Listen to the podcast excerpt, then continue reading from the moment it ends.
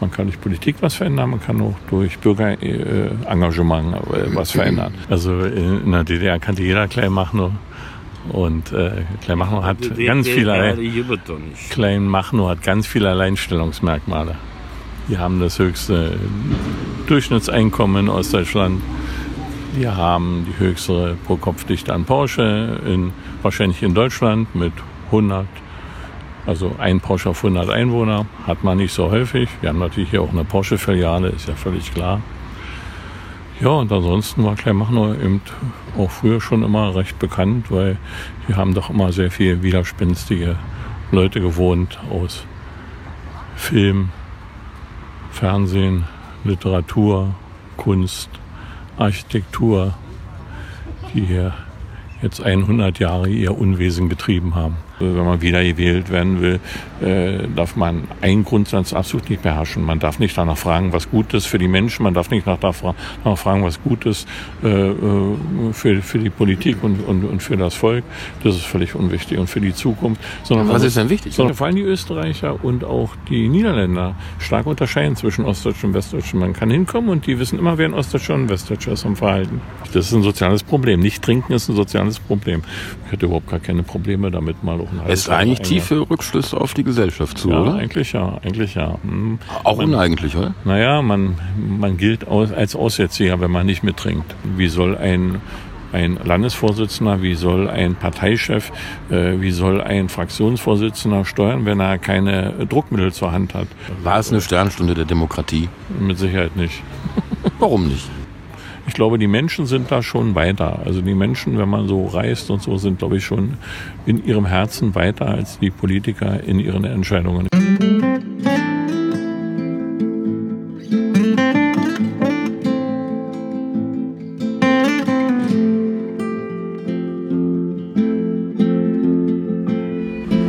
Wir haben heute Freitag seit das ist der dritte Tag unter der europäischen Herrschaft von Laien.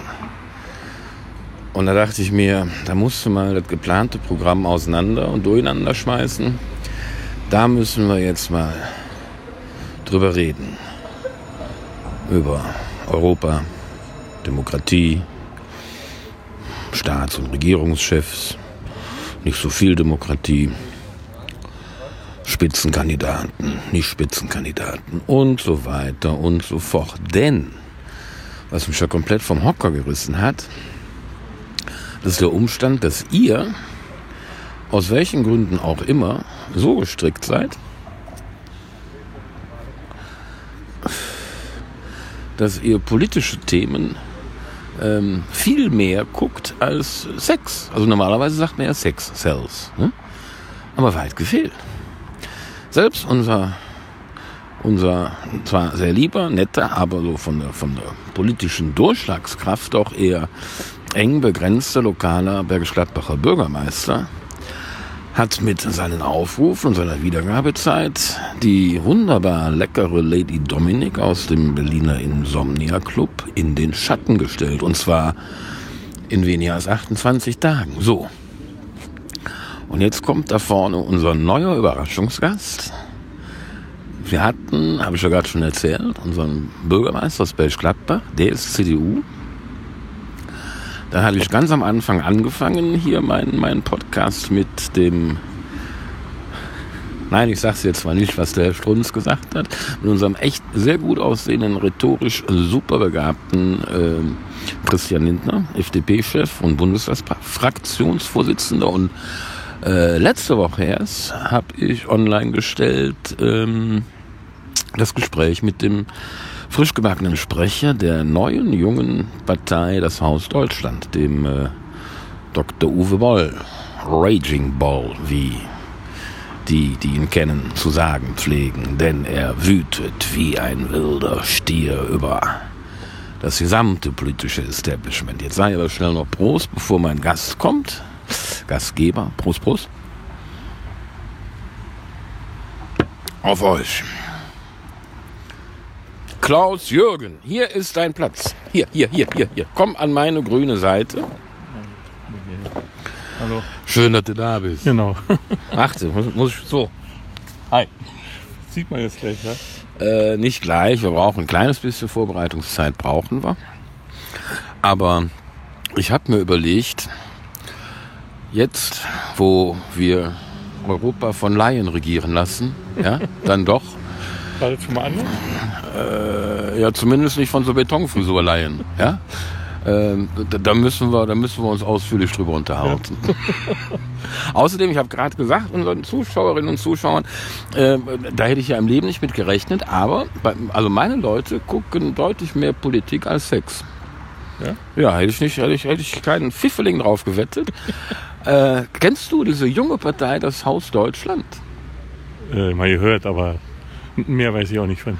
Äh, so viel weiß ich jetzt auch nicht, obwohl ich letzte Woche ein sehr langes Gespräch mit deren neuen Sprecher geführt habe. Das ist der Uwe Boll, den man eigentlich kennt als Regisseur von entweder Kult- oder Trashfilmen, je nachdem, auf welchem Standpunkt man gerade steht. Jedenfalls nimmt der wenig Blätter vor den Mund, was mir sehr gut gefällt, was mir auch an dir gut gefällt. Ähm, und der hat jetzt, das sind, ich glaube, drei oder vier Tage jetzt, nee, seit Freitag ist online, aber fünf Tage, da hat äh, Christian Lindner in den Schatten gestellt mit den Aufrufen. Mhm. Hab, nö, ich war ja im Urlaub. Die Zeit ist reif, weit, die Zeit ist reif für die Revolution. Ja. Naja, die ist schon lange reif. Aber, aber die Menschen sind nicht reif dafür. Äh, bevor wir jetzt in Medias Res gehen, tu, tu uns doch den Gefallen und stell dich ein bisschen unseren Leuten vor. Vielleicht nimmst du mir dann auch das Ding aus der Hand, dann kann ich das zweite Stativ aufbauen. Danke. Soll ich jetzt einfach anfangen? Oder? Ja, fang einfach mal an. Wir sind unter uns.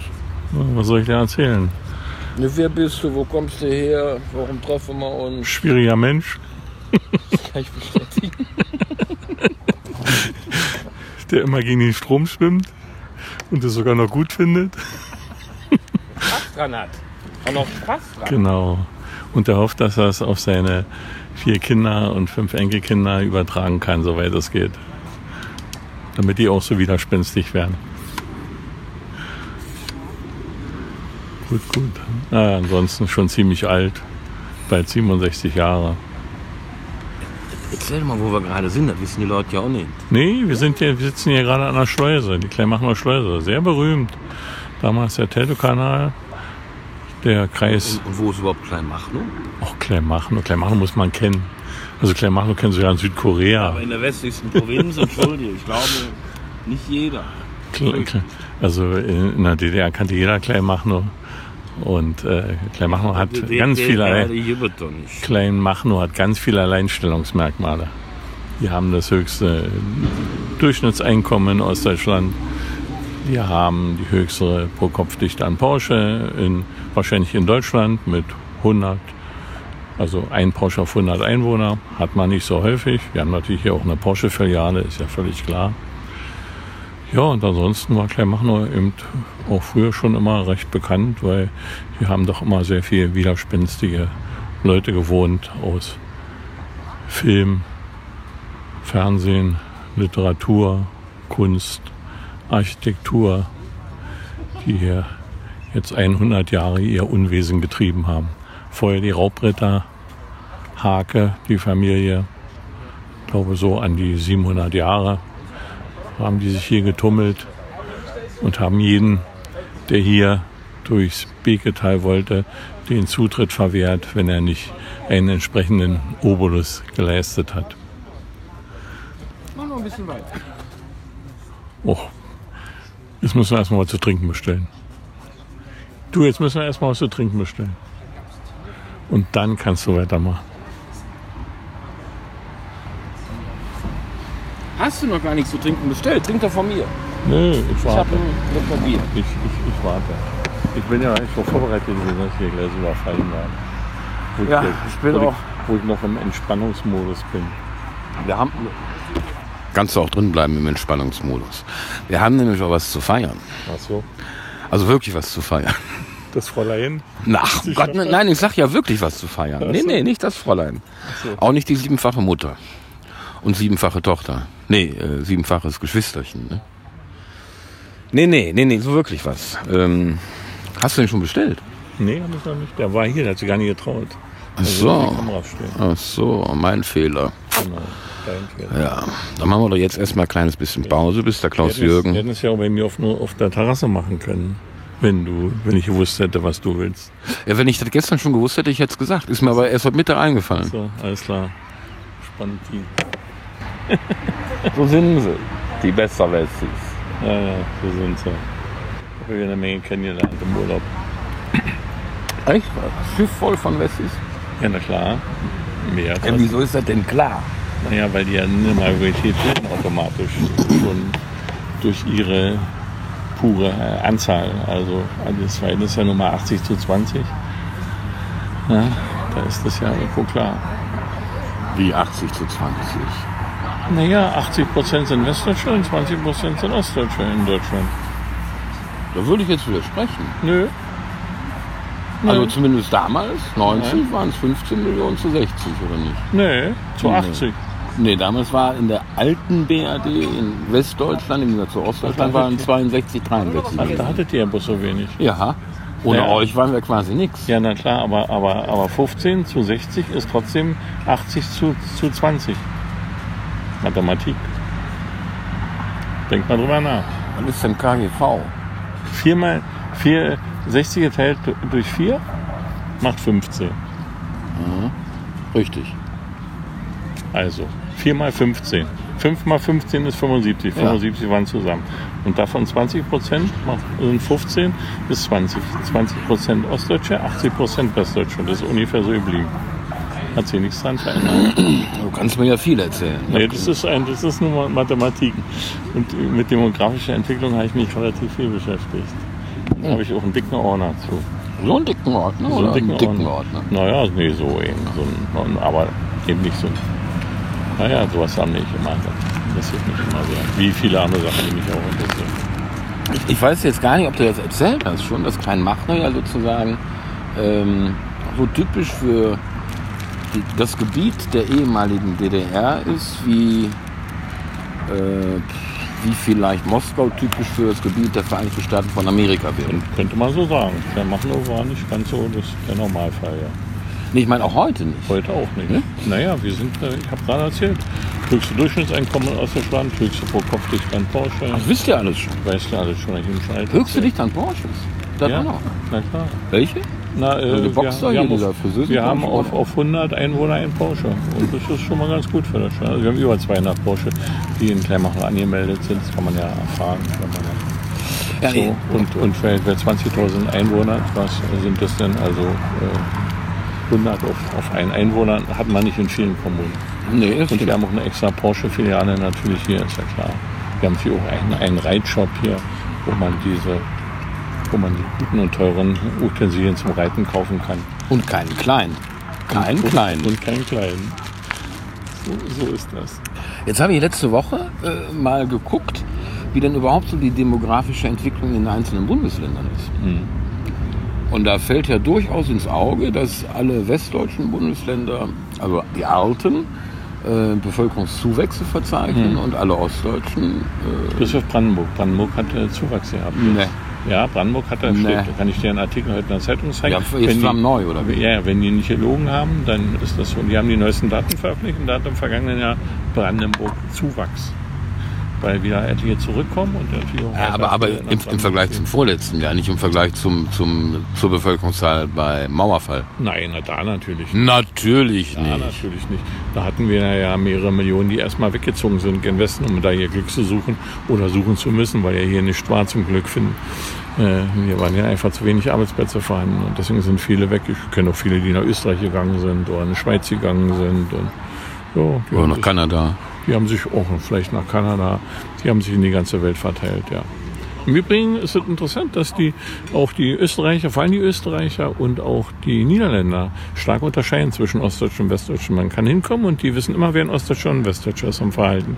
Echt? Ja. Wie, wie, kann, wie finden die das raus? Also bestimmt erfragt, oder? Ja, nicht? frag mich, aber das wissen die immer.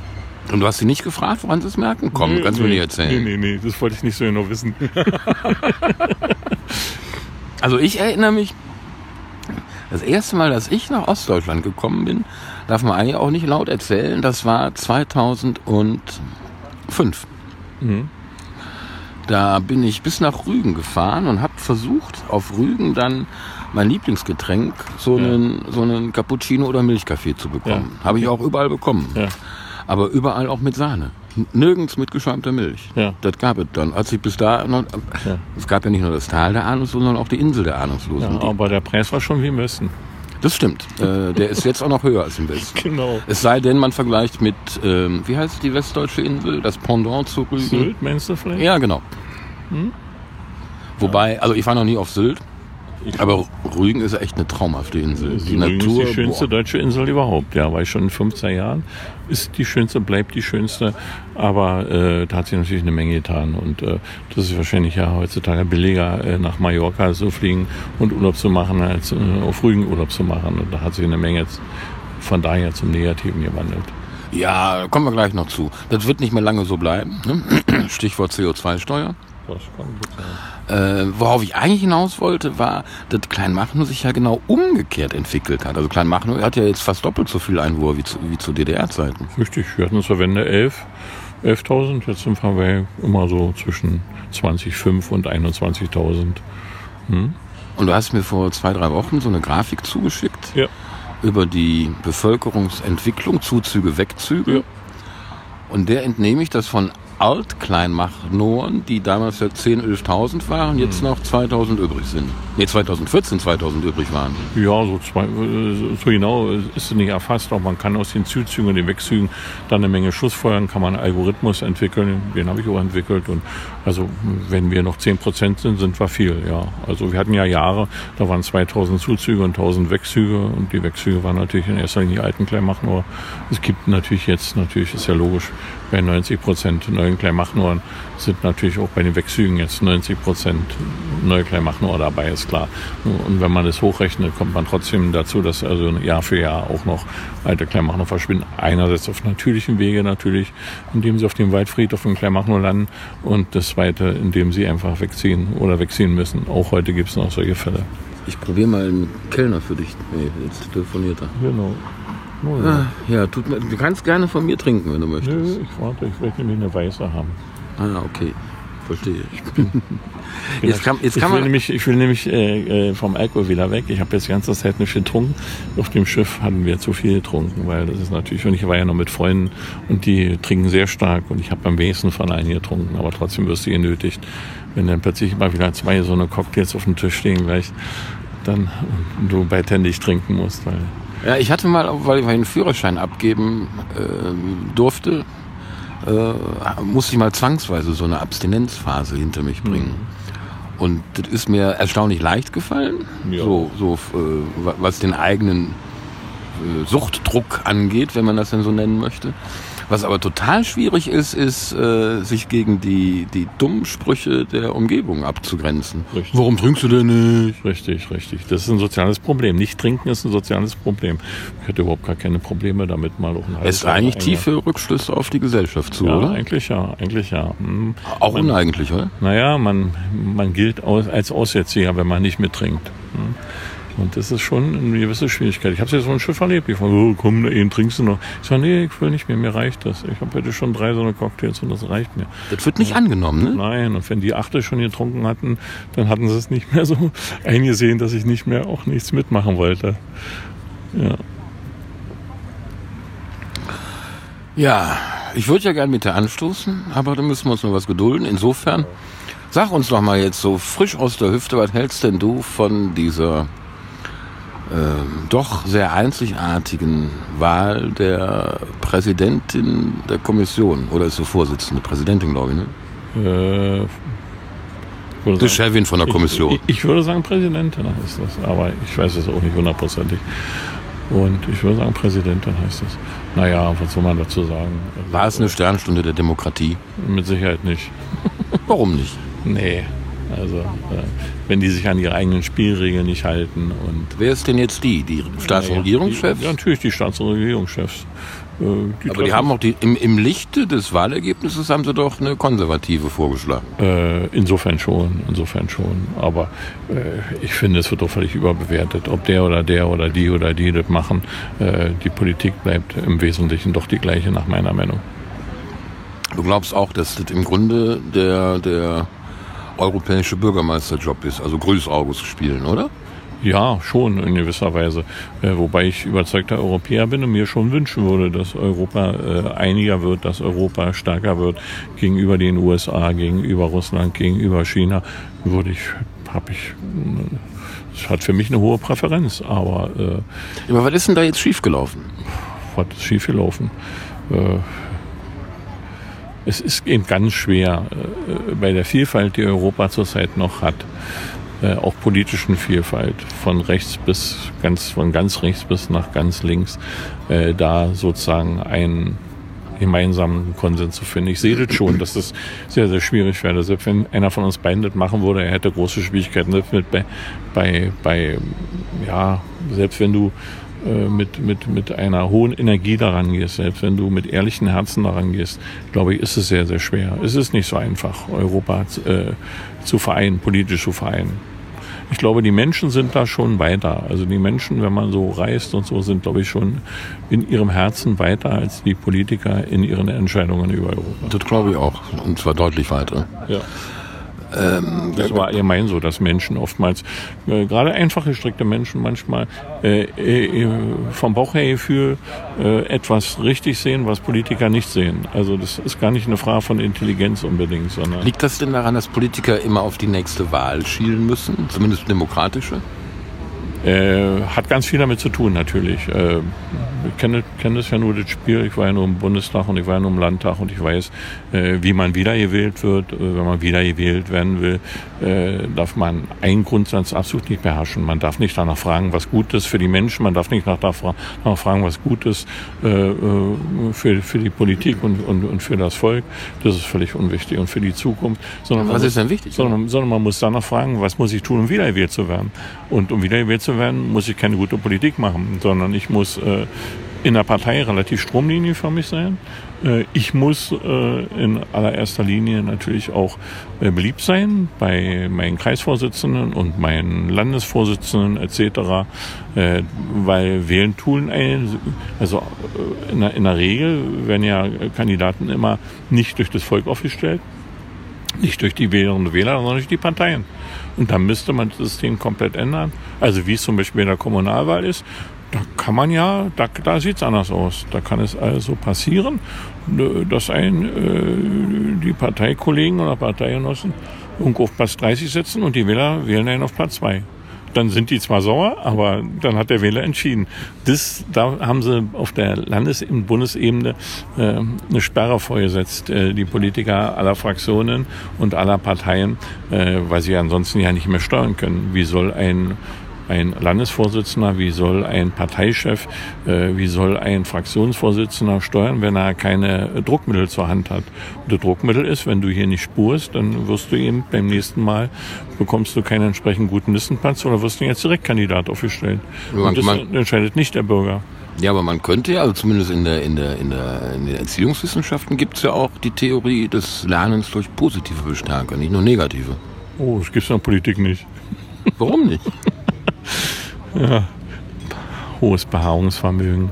Nein, äh, äh, äh, Politik ist in, in Teilen schon, äh, schon so, wie manch wie der, wie der einfache Bürger auf der Straße sich das so vorstellt, sage ich mal. Äh, ist, sind, aber nur in Teilen. Aber was falsch ist, ist der Glaube, dass man nichts verändern kann durch Politik. Da bin ich völlig anderer Meinung. Man kann durch Politik was verändern, man kann auch durch Bürgerengagement äh, was verändern. Das habe ich also seit 1989, seit der Wende, wo ich damals beim neuen Forum war und mit auf der Straße war, festgestellt, man kann eine ganze Menge bewirken. Es muss bloß eine entsprechende Masse sein und sie muss eine, eine relativ einheitliche Zielrichtung haben. Und dann kann man wirklich tatsächlich eine Menge bewirken.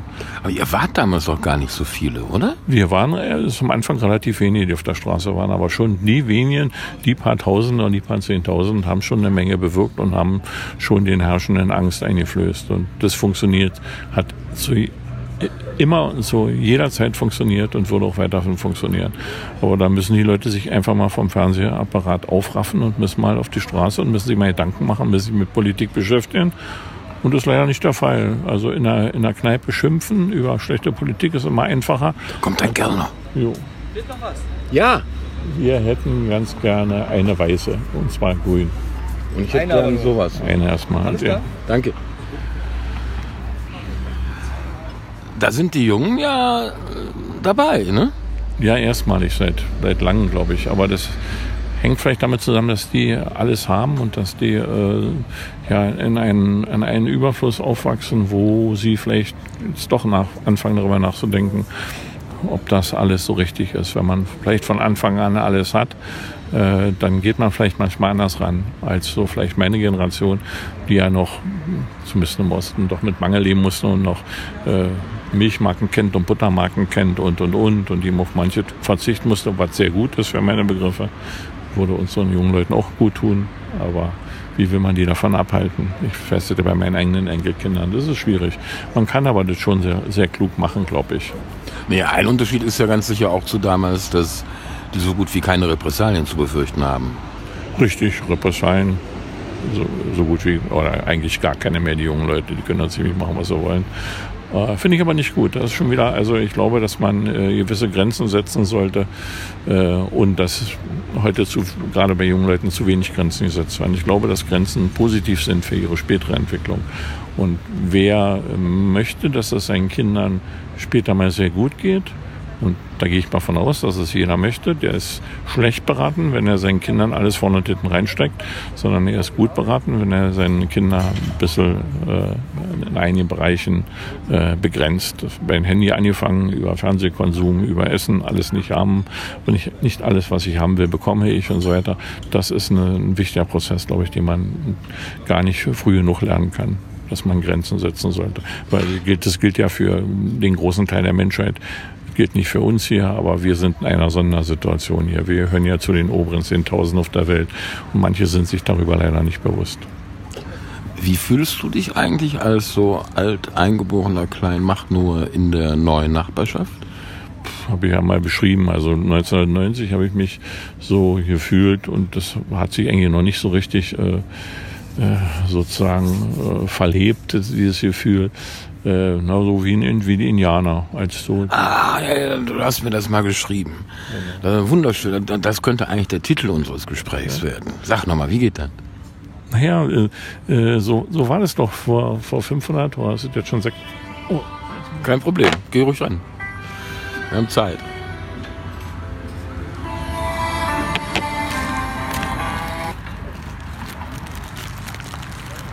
War nix.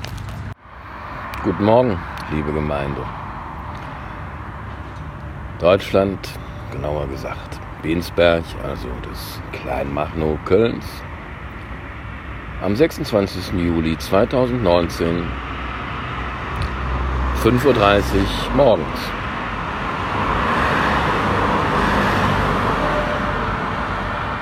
Immer noch 24 Grad. Klaus-Jürgen und ich haben uns entschieden, nach seinem Telefonat unser Gespräch nicht fortzuführen, sondern äh, hitzefrei zu machen. Und wir werden sehr, sehr pointiert, dezidiert und mit viel Spaß bei der Sache unser Zwiegespräch fortführen am 9. November 2019. Also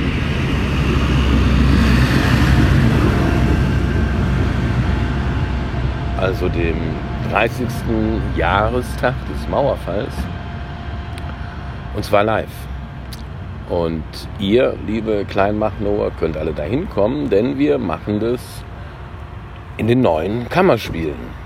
Und ähm, ja, wir freuen uns schon ziemlich auf euch, weil wir euch nämlich auch gerne ein bisschen in unsere Unterhaltung einbinden wollen würden. Vorgestern 40,2 Grad in Geilenkirchen hier bei uns in schönen Nordrhein-Westfalen.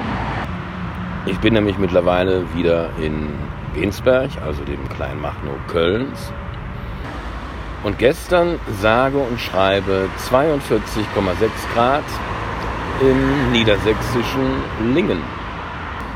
Die Hitzerekorde purzeln also nicht nur in ganz Deutschland, sondern auch in Frankreich, also in ganz Europa. Und zwar gleich so sehr, dass sich nicht nur die privaten Sender wie RTL und Sat1, sondern auch die öffentlich-rechtlichen dazu durchgerungen haben, Sondersendungen zum Thema Hitzewelle in Deutschland in ihr Programm reinzuschieben.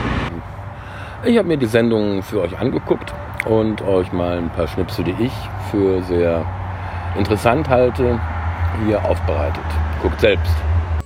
Guten Abend, 40,5 Grad Celsius. Guten Abend. Keine 24 Stunden hielt der deutsche Hitzerekord, gleich mehrfach wurde er heute gebrochen und das nicht zu knapp. Erstmals seit Beginn der Wetteraufzeichnungen übersprang das Thermometer in Deutschland die 42 Grad Celsius Marke. Den Höchstwert erzielte das niedersächsische Lingen mit 42,6 Grad, mehr als zwei Grad über dem gestrigen Allzeithöchstwert. Die meisten stellen sich tatsächlich äh, mit einem recht mediterranen Verhalten auf dieses Wetter ein. Es gab hier Geschäftsleute, die haben gesagt, hat überhaupt gar keinen Sinn. Wir machen ab 16 Uhr die Geschäfte zu oder wir machen eine lange Mittagspause von mindestens drei Stunden. Hier auf dem Marktplatz sollte eigentlich schon aufgebaut sein ein Streetfood Festival. Das hat man jetzt jetzt in die Nachtstunden verlegt, dass man nachts aufbauen will, weil es jetzt einfach viel zu anstrengend wäre, hier zu arbeiten. Und den Tag über haben die meisten sich in ihren Wohnungen aufgehalten, wenn sie denn konnten. Ähm, die Stadtverwaltung hat zum Beispiel Hitze freigegeben. An fast 2000 Wetterstationen misst der Deutsche Wetterdienst bundesweit. Am Mittag meldet Bonn den ersten Rekord, dann überrascht Lingen 42,6 Grad. Da gibt es zwei Bilder. Wir gucken erst einmal auf das linke Bild und das ist dann das, was wir früher sehr oft hatten. Das heißt, der Jetstream, so ein Starkwindband in der Höhe, steuert die Tiefdruckgebiete und die sind früher regelmäßig über Deutschland hinweggezogen, haben auf der Vorderseite kurz warme Luft gebracht, vielleicht auch mal einen heißen Tag gebracht, aber danach wurde es von Norden her gleich immer kälter. Und jetzt gucken wir mal auf das Bild daneben, auf das rechte Bild und das ist die sogenannte Omega-Wetterlage.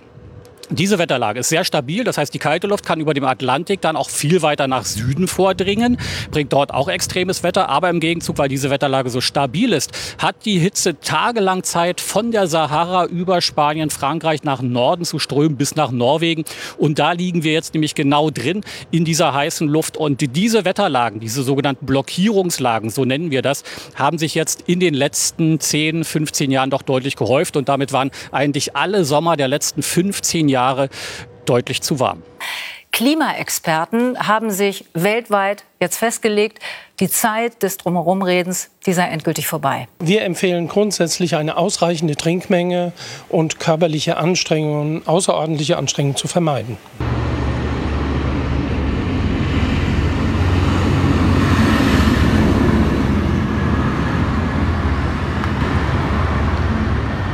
Na, hier sind aber eine ganze Menge Trecker unterwegs. Morgens früh vor sechs. Ich habe mich jedenfalls entschlossen, dem Rat der Fachleute zu folgen und ähm, auch tagsüber äh, ausgedehnte Siesta einzulegen. Denn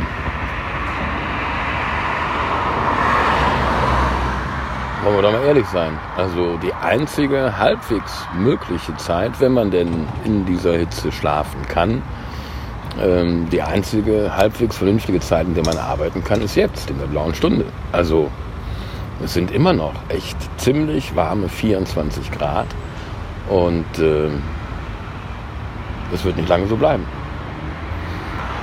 Wie es der Zufall so will, hat mein neuer Dudesfreund Christian vor ich glaube, zwei, drei Wochen erst in seinem Podcast ein Thema zwei Farben, den ich übrigens auch ziemlich gut finde.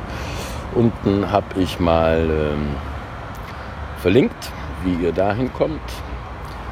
Er hat jetzt dann doch tatsächlich eingeladen zu sich Luisa Neubauer, der deutsche Kopf der Fridays for Future Bewegung. Außerdem hat sich Christian entschieden, seinen Podcast, äh, meinem Beispiel folgend, auch als Videopodcast jetzt anzubieten. Und ich glaube, das ist ein gutes Zeichen dafür, was ihr für ein tolles Gespür habt und was ihr für perfekte Ratgeber seid. Äh, aber zu dem Thema der zweiten 100 Tage, die ja jetzt ganz im Zeichen von Videogesprächen stehen,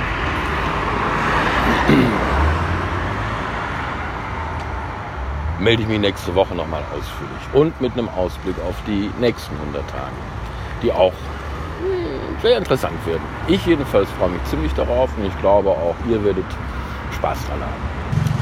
Aber gucken wir doch jetzt erstmal kurz rein, was Luisa Neubauer und Christian Lindner so sich zu erzählen hatten wir brauchen natürlich, und da gibt es, glaube ich, die großen Unterschiede zwischen technologischen Herausforderungen und Policy-Herausforderungen. Also die technologische Herausforderung, das technisch umzusetzen, die ist da. Und das es liegt an den Profis und da zum Beispiel verweise ich auf die Kollegen von Herrn Quaschning und Co., die sagen, so kann es gehen von der technologischen Seite her. Und dann brauchen wir die Policy-Seite. Und nur wenn beides wirkt, wenn beides da Was ist. Was heißt Policy-Seite? Naja, wenn, wenn die Gesetzesmaßnahmen dazukommen. Also wenn wir Rahmenbedingungen schaffen, die erst ermöglichen, dass diese technologischen Fortschritte, die Innovationen implementiert werden können. Mhm. Und was wir gerade sehen, ist, dass wir effektiv aus der Windkraft wieder aussteigen. Die Technologie ist da, wir können unfassbar viel Energie mit Windkraft generieren, aber es fehlen die Policies, es fehlen die Rahmenbedingungen, die ermöglichen, dass in Deutschland Windkraft rentabel wird.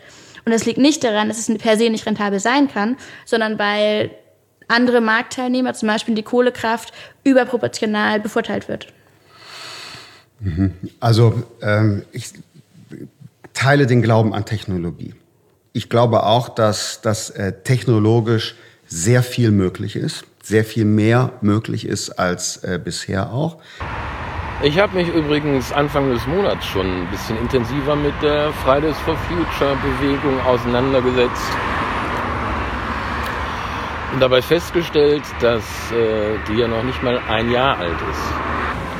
Am 20. August letzten Jahres, dem ersten Schultag in Schweden, hat dieses junge Mädchen, Greta Thunberg, angefangen, sich das erste Mal vor das schwedische Parlament zu setzen. Und jetzt, in der letzten Schulwoche in Nordrhein-Westfalen, also ich glaube 8. bis 12. Juli war das, hat sich die Kölner Ortsgruppe einfallen lassen, eine ganze Week for Future auszurufen. Da bin ich hin, Mittwoch am 10. und habe mich mit einer der Gründerinnen der Kölner Ortsgruppe verabredet, der Elli Wald. Ähm, und das war vielleicht ein bisschen früh, es war morgens um 10. Jedenfalls, ähm, Elli war nicht da.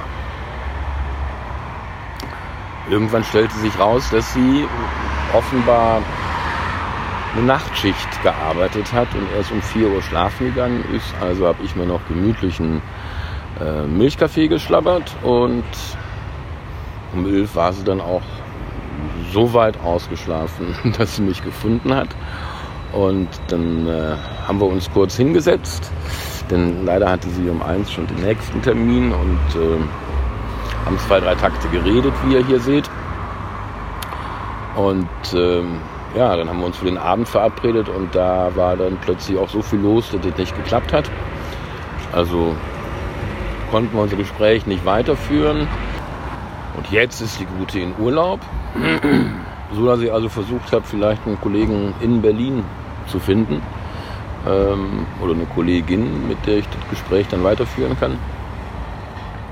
Leider auch nicht funktioniert. Wahrscheinlich waren die sehr, sehr, sehr beschäftigt damit, den zweiten Besuch von Greta Thunberg in Deutschland zu organisieren. Jedenfalls habe ich bis heute noch keinen Rückruf von denen bekommen. Aber ich habe jetzt die feste Zusage, dass ich nächste Woche ein Gespräch in Dortmund führen kann. In Dortmund findet von Mittwoch bis Sonntag der Sommerkongress der Fridays for Future Bewegung Deutschland statt. Naja, dann werde ich mir das mal angucken. Denn ich denke, dass diese Bewegung echt ziemliche Kraft entwickelt hat, jetzt schon. Und ähm, von der dürften wir noch viel erfahren. Und ich glaube, dass sie um ein Vielfaches wirkmächtiger sein wird als die 68er-Bewegung. Und in dem Zusammenhang, das soll auch das letzte für heute sein, finde ich hochinteressant, was die beiden Spitzenkandidaten von AfD und CDU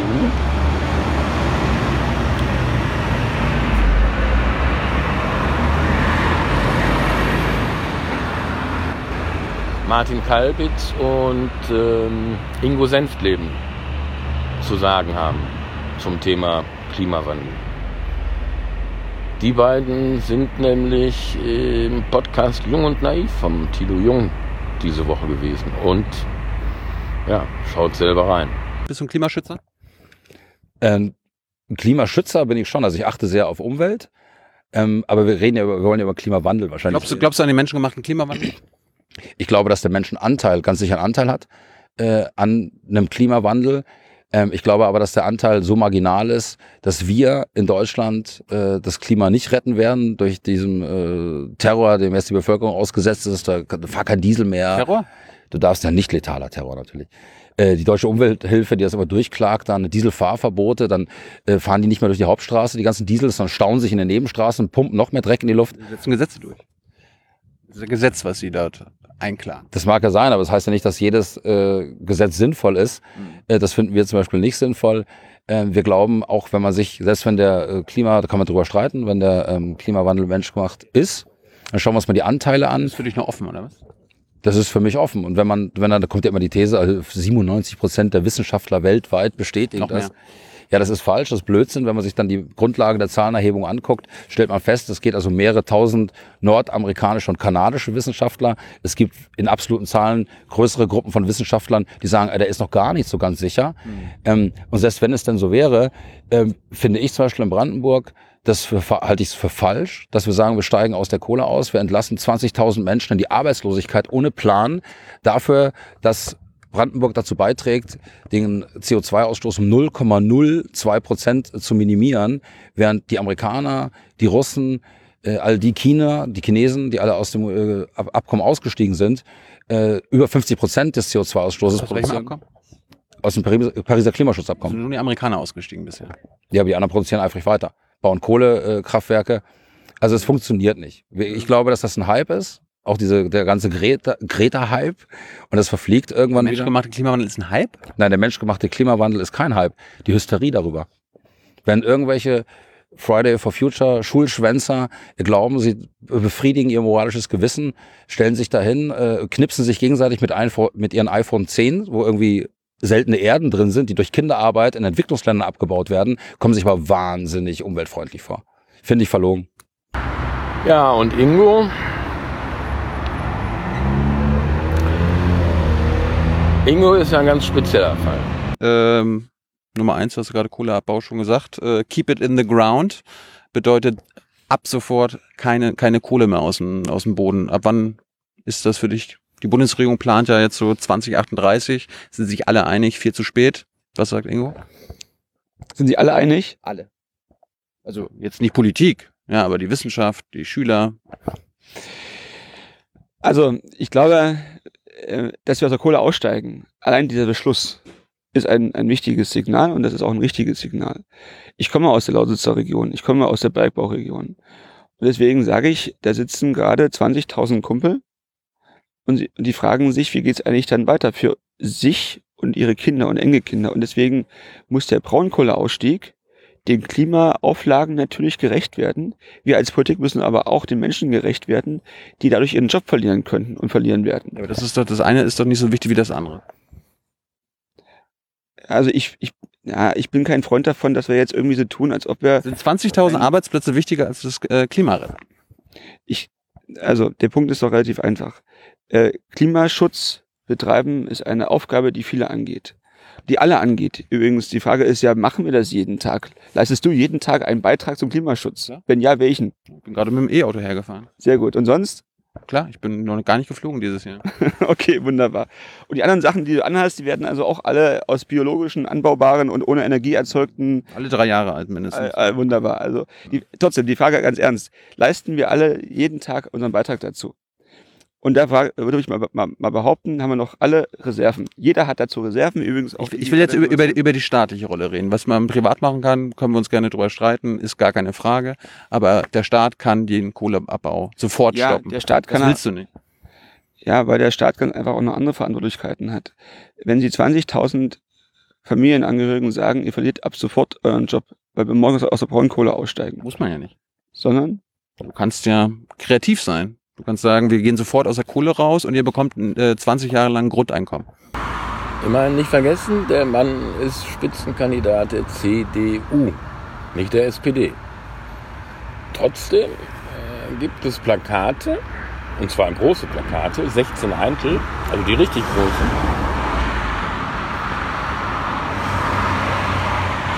auf denen er äh, strahlt mit dem Satz, ich bin Landei. Und das ist auch gut so. Und sich so hemmungslos beim politischen Gegner zu bedienen mit einem Bon mot, das spricht schon für sich, finde ich. Nicht zwingend für Ingo. Was allerdings schon für Ingo spricht, ist äh, sein äh, Sinn für Humor. Denn äh,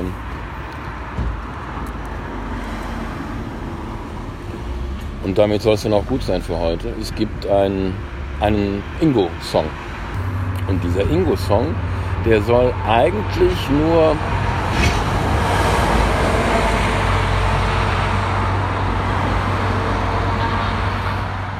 zur Motivation seines Teams gedacht gewesen sein. Aber Gott sei Dank, Gott sei Dank ist auch verkehrt. Also dank eines wunderbaren Kollegen von dem Berliner Tagesspiegel ähm, kennt ihn jetzt die ganze Welt. Und wir möchten euch nicht vorenthalten, denn er ist einfach grandios und spricht auch für sich. Wer macht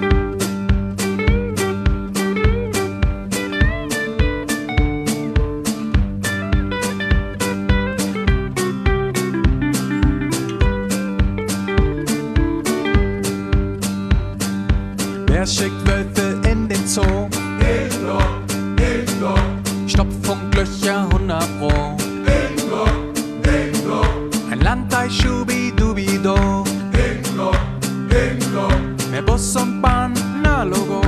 Ingo. Ganz Brandenburg wachsen lassen. Die Chance wird er nicht verpassen. Neues für unser Brandenburg. SPD hat genug rumgeguckt. Wer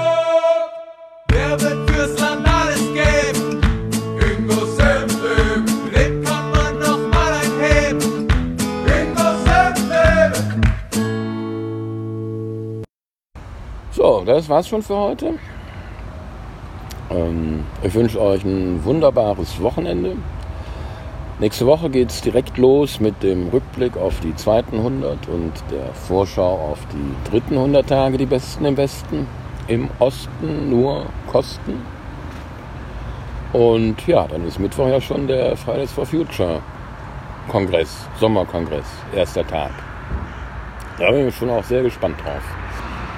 Also dann, die Sonne geht hier gleich auf, Zeit Feierabend zu machen. Enjoy your weekend and stay tuned. Baba.